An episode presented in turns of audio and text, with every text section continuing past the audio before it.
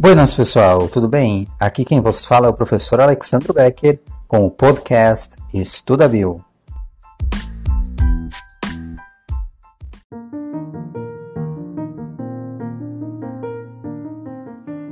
Minhocas, sanguessugas, nereidas. Você já ouviu esses nomes? Você já ouviu falar sobre esses organismos? Penso eu que em alguns sim, alguns não, não é mesmo? Bom, todos eles pertencem a um filo chamado filo Anélida, que vai compreender, de uma forma mais popular, os anelídeos. Esses anelídeos, ou esses organismos, eles são classificados em diferentes grupos e cada um desses grupos vai apresentar certas peculiaridades. Bom, vamos lá então. As nereidas pertencem ao grupo chamado poliquetas ou poliquetos e quetos quer dizer cerdas. Portanto, as nereidas que pertencem ao grupo dos poliquetas são organismos que apresentam muitas cerdas. Já as sanguessugas pertencem ao grupo das erudíneas e são aquetos, ou seja, são organismos sem cerdas. Já as minhocas, provavelmente o representante mais conhecido dos anelídeos, pertence ao grupo dos oligoquetas e, portanto, vão apresentar poucas cerdas. Aqui uma informação importante. Apesar das minhocas serem as mais conhecidas entre os anelídeos, elas apresentam ou elas são cerca de 6 mil espécies, ao passo que as nereidas, que estão dentro do grupo dos poliquetas, possuem cerca de mais ou menos, não é? 12 mil espécies. Então, atenção! o maior representante em termos de biodiversidade, os maiores representantes estão nos poliquetas. As minhocas, elas são mais conhecidas, mas não quer dizer que sejam os organismos com a maior biodiversidade dentro dos anelídeos. Beleza? Vamos dar continuidade. Quais as principais características então dos anelídeos? Bom, os anelídeos são animais invertebrados, se são invertebrados, eles possuem um corpo mole, não é mesmo? São triblásticos, então te lembre que triblásticos são todos aqueles que apresentam, todos aqueles organismos, não é mesmo? Que apresentam os três folhetos embrionários, não é? Ectoderme, mesoderme e endoderme. São organismos celomados, nomeadamente chamados, chamados não é? de esquizocelomados são protostômios, apresentam uma simetria bilateral, vão apresentar um trato digestório completo, ou seja, nós temos boca e ânus nesses organismos. O sistema circulatório é fechado, ou seja, nós vamos ter a presença de vasos sanguíneos onde o sangue vai circular pelo organismo. A respiração, ela pode ser cutânea, portanto, através da pele, nós vamos ter uma pele altamente vascularizada, com uma alta presença de capilares sanguíneos, mas alguns uh, organismos dentro dos anelídeos, nomeadamente os poliquetas, podem ter uma respiração chamada branquial, que na verdade é realizada por estruturas chamadas de parapódios. Além disso, os anelídeos apresentam um sistema nervoso ganglionar, ou seja, nós temos gânglios nervosos também um sistema excretor constituído por nefrídeos, ou também chamado metanefrídeo, metanefrídeos, como queiram. Esses organismos são segmentados, então se vocês pegarem uma minhoca, por exemplo, vocês vão ver que elas apresentam vários segmentozinhos, né, vários anéis. Isso também é chamado de metameria, que é uma característica bastante importante nesses organismos. Então, observem que pela primeira vez do ponto de vista evolutivo, nós temos o aparecimento de celoma, de um celoma verdadeiro e também de segmentação. Além disso, os anelídeos vão apresentar, portanto, cerdas, pelo menos a maioria deles, como dito anteriormente. Além disso, A reprodução pode ser tanto sexuada quanto assexuada, isso mesmo. Algumas espécies de poliquetas podem realizar um tipo de reprodução assexuada, que nomeadamente vai ser aquela por bipartição, segmentação. Entretanto, a grande maioria, obviamente, reproduz-se de forma sexuada. Compreendido? Então, essas são as características principais dos anelídeos.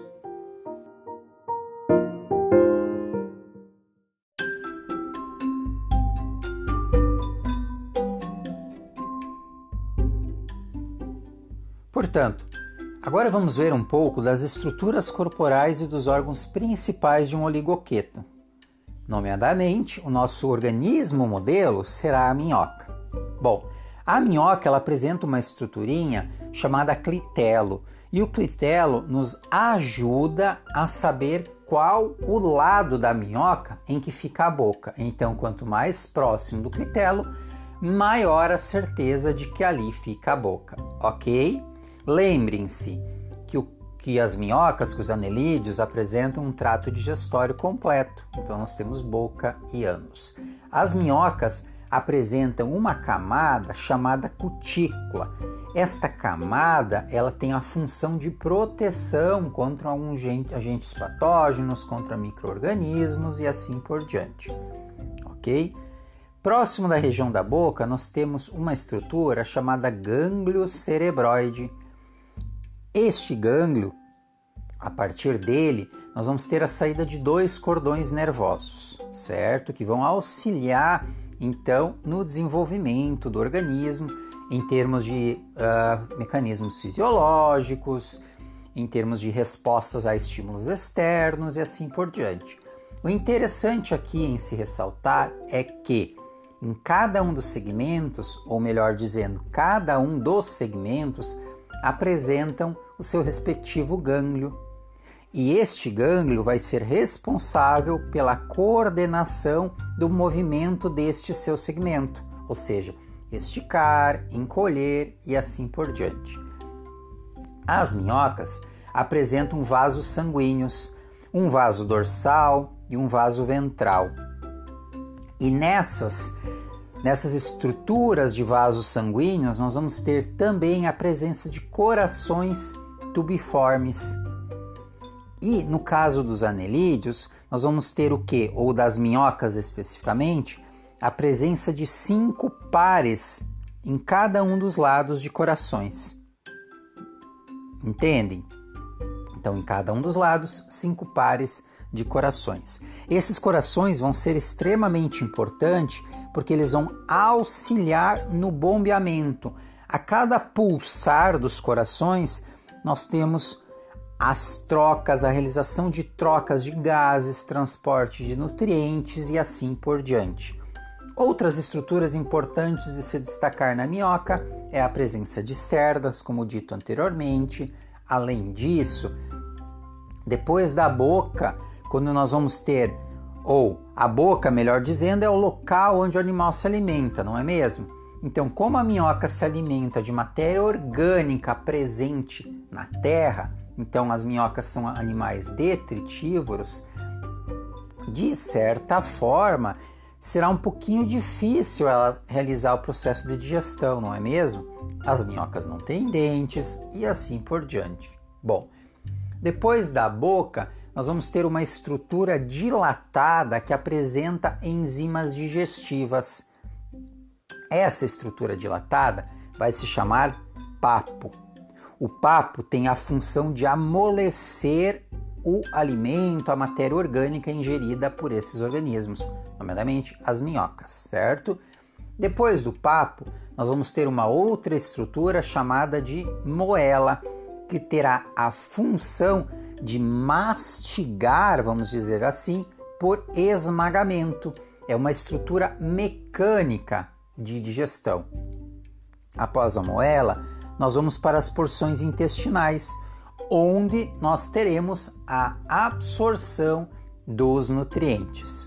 O importante aqui se observar é o seguinte: o intestino ele apresenta uma estrutura chamada tiflossole, a qual é uma dobra em forma de U bastante capilarizada.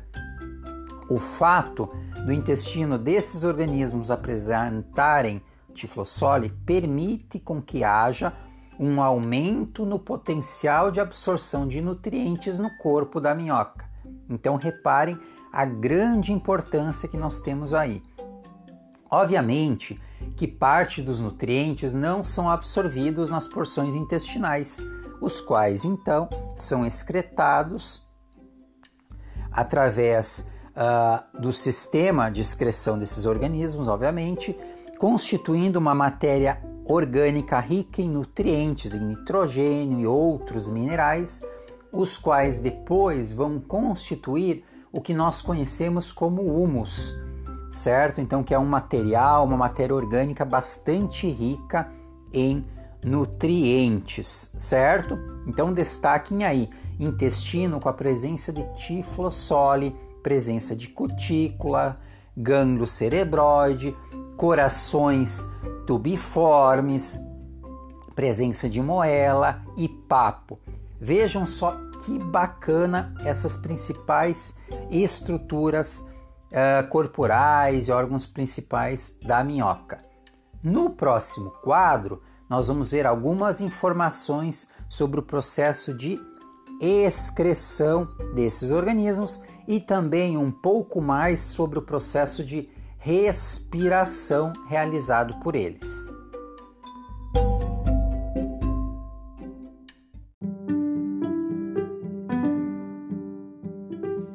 Portanto, pessoal, a respiração nas minhocas ela é do tipo cutânea. E como funciona isso, professor? Bom, meus caros e minhas caras, a pele das minhocas é especializada na captura de oxigênio e liberação de gás carbônico. Nesta pele, nós temos a presença de capilares sanguíneos, certo? Então, o que acontece? A minhoca vai apresentar uma circulação do tipo fechada, ou seja, o sangue, que é vermelho devido à presença de hemoglobina, corre nos vasos e capilares sanguíneos. Os vasos sanguíneos das minhocas são dorsal e ventral, e em cada um deles nós vamos ter a presença de capilares sanguíneos. Lembrem-se, como dito anteriormente, que a presença dos vários corações da minhoca permitem com que haja um bombeamento, e esse bombeamento faz com que justamente haja essa troca gasosa e também haja a absorção dos nutrientes necessários para esses organismos, as minhocas, certo? Além disso, o líquido presente na cavidade celomática também vai auxiliar nessa questão de transporte de nutrientes, gases, excretas e assim por diante. Dito isso sobre a parte da respiração cutânea, nós vamos para a excreção. E aqui é muito importante vocês deixarem anotado, registrado em algum local. As minhocas vão apresentar no início da sua estrutura de excreção um funil, uma entrada, uma abertura que é chamada de nefróstoma.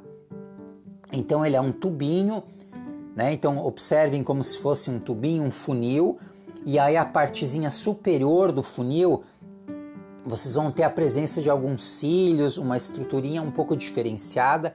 Essa é a abertura do sistema de excreção das minhocas. Vamos considerar nesse sentido. Então essa abertura vai ter a função do que? De drenar do líquido celomático, de drenagem do líquido celomático, além disso, de remoção das impurezas desse líquido. Então, a partir dali, depois vão ser jogadas fora, para fora do corpo do animal, essas impurezas.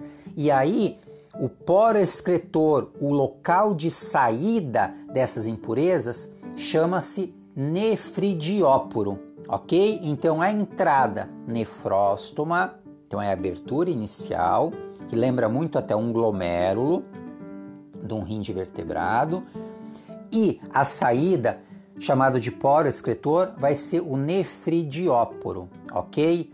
E entre eles nós vamos ter um túbulos, redes de capilarização de capilares que vão realizar a questão da absorção, excreção de nutrientes, nomeadamente de sais minerais, de íons, vamos dizer assim, chamado nefrídeo ou metanefrídeo. Compreendido? Para finalizar essa parte da excreção, nós temos que o metabólito excretado nesses organismos é a amônia. Muito bem.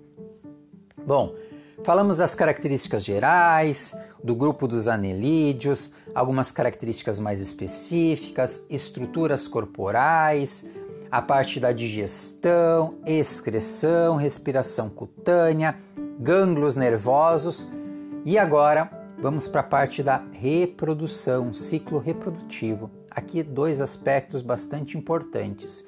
Nós vamos ver primeiro a parte da reprodução em minhocas, em oligoquetas, e depois vamos ver que nos poliquetas isso é um pouquinho diferente, ok? Bom, vamos lá então. As minhocas. Vamos iniciar da seguinte forma: as minhocas elas são monóicas, hermafroditas, então cada uma delas apresenta uh, aparelhos reprodutores masculino e feminino, vamos usar desta forma.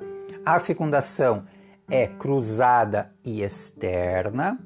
Além disso, é no clitelo que forma-se o casulo. Daqui a pouquinho vocês vão compreender o que, que seria esse casulo. Além disso, o desenvolvimento do tipo direto, ou seja, não há estágio larval, certo? Então o que acontece? Quando duas minhocas se encontram no período de reprodução, nós vamos ter que cada uma delas vai ficar virado para um lado. Então, uma com a cabeça para a direita, por exemplo, e a outra com a cabeça para a esquerda, né? então cada uma dos lados. Elas vão se emparelhar e vão iniciar um processo de esfregação, de excitação, onde elas vão ter então a raspagem uh, do clitelo, da região do clitelo. Então o clitelo vai servir como uh, uma zona de excitação nesses organismos. Além disso, a adesão entre elas ocorre através das vias copulatórias, através das papilas copulatórias, desculpa. Isso, a adesão delas acontece pelas papilas copulatórias. E aí, qual o próximo passo então? Haverá uma troca de espermatozoides, então a minhoca de cima uh, libera espermatozoides para a minhoca que está embaixo e o inverso também é verdadeiro. Então cada uma vai trocando os seus espermatozoides, os quais vão ficar então armazenados em um receptáculo chamado espermato, espermateca, que é como se fosse uma biblioteca de espermatozoides, enfim, um receptáculo onde você tem os espermatozoides ali armazenados. À medida que elas continuam o processo de excitação, ao início de a formação de um casulo mucoso. Esse casulo mucoso começa a ser formado na região do clitelo. Além disso, neste casulo mucoso, nós vamos ter a presença de polos, de poros, desculpa. Então, a presença de poros que vão auxiliar na liberação dos gametas femininos. Certo? Então, as minhocas se separaram, né? Cada uma uh, liberou, compartilhou os seus espermatozoides, elas se liberaram, elas se separaram e o casulo mucoso iniciou a sua formação. Então, a formação do casulo mucoso inicia-se no interior dele o processo de ovulação, nós temos os óvulos e com o passar do tempo esse casulo vai o que? Vai se deslocando, então ocorre um deslizamento do casulo e liberação dos espermatozoides acumulados nas vesículas. Então, reparem, ali na região do clitelo começa seu casulo, né? Então o casulo está formado ali mucoso, formando, e ele começa a se deslocar até a região do ânus. Ele vai se deslocando, deslocando, deslocando, vai chegar um momento em que ele vai encontrar os espermatozoides. Quando eles encontrarem os espermatozoides, nós temos o que? A fecundação. Então a fecundação ela é externa, porque ela ocorre neste casulo.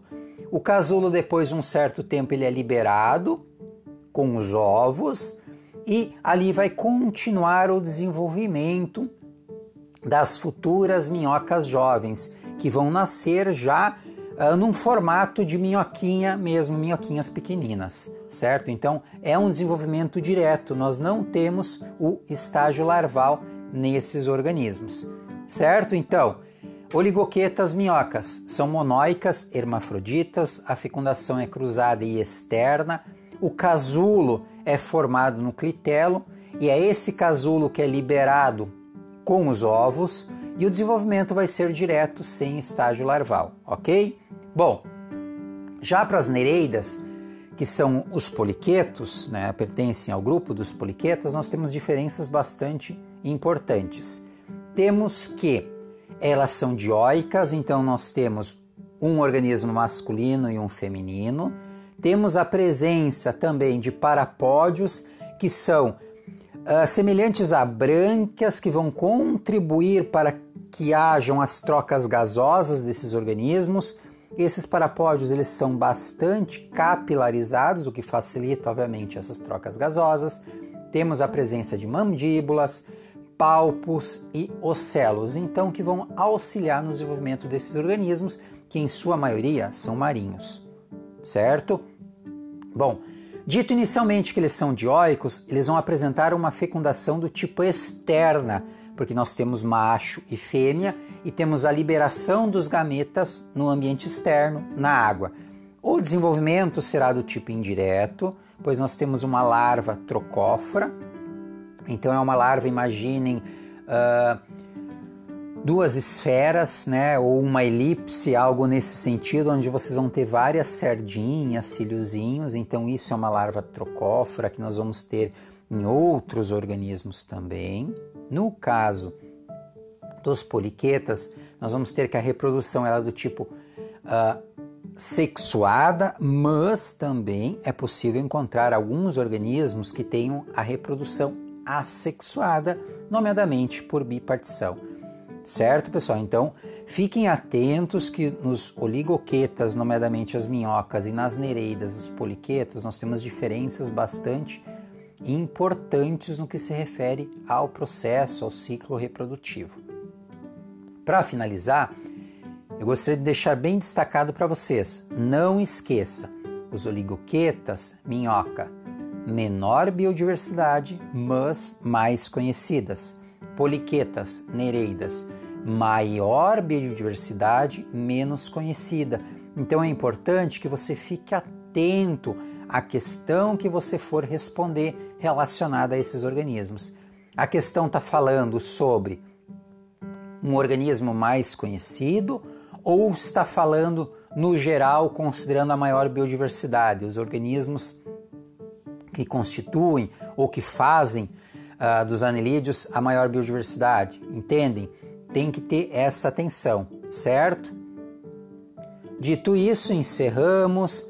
Espero que tenham compreendido. Muito obrigado pela atenção e até a próxima aula de biologia. Estuda Bio. Não esqueça de compartilhar esse podcast com todos aqueles que você acredita que possam uh, absorver um pouco dessa informação, que possa agregar a eles então esse tipo de conhecimento, esse tipo de, de estudo um pouco mais diferenciado. Certo, pessoal? Um grande abraço e até a próxima.